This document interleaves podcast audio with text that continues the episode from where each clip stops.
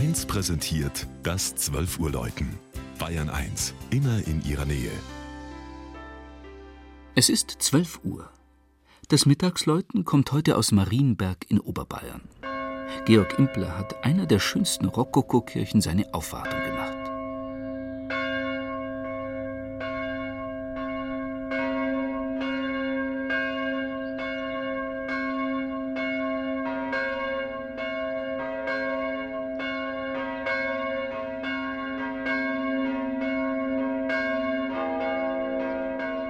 Die Wallfahrtskirche Marienberg bei Burghausen gilt als Perle des Salzachtales. Und das besonders wieder, seit die umfangreichen zehnjährigen Renovierungsmaßnahmen abgeschlossen werden konnten. Zudem begeht man heuer ein wichtiges Jubiläum. Vor 200 Jahren kam das in der Säkularisation nach Reitenhaslach verbrachte Gnadenbild zurück. Im Freilichtspiel Kampf um Marienberg wird an den Wochenenden ab 12. Juni mit sieben Aufführungen daran erinnert.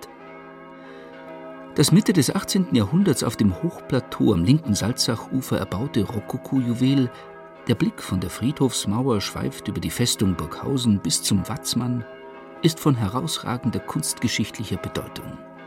Der Trostberger Maurermeister Franz Alois Meyer schuf es als Zentralbau mit kreuzförmigem Grundriss und zwei Türmen als östlichen Abschluss.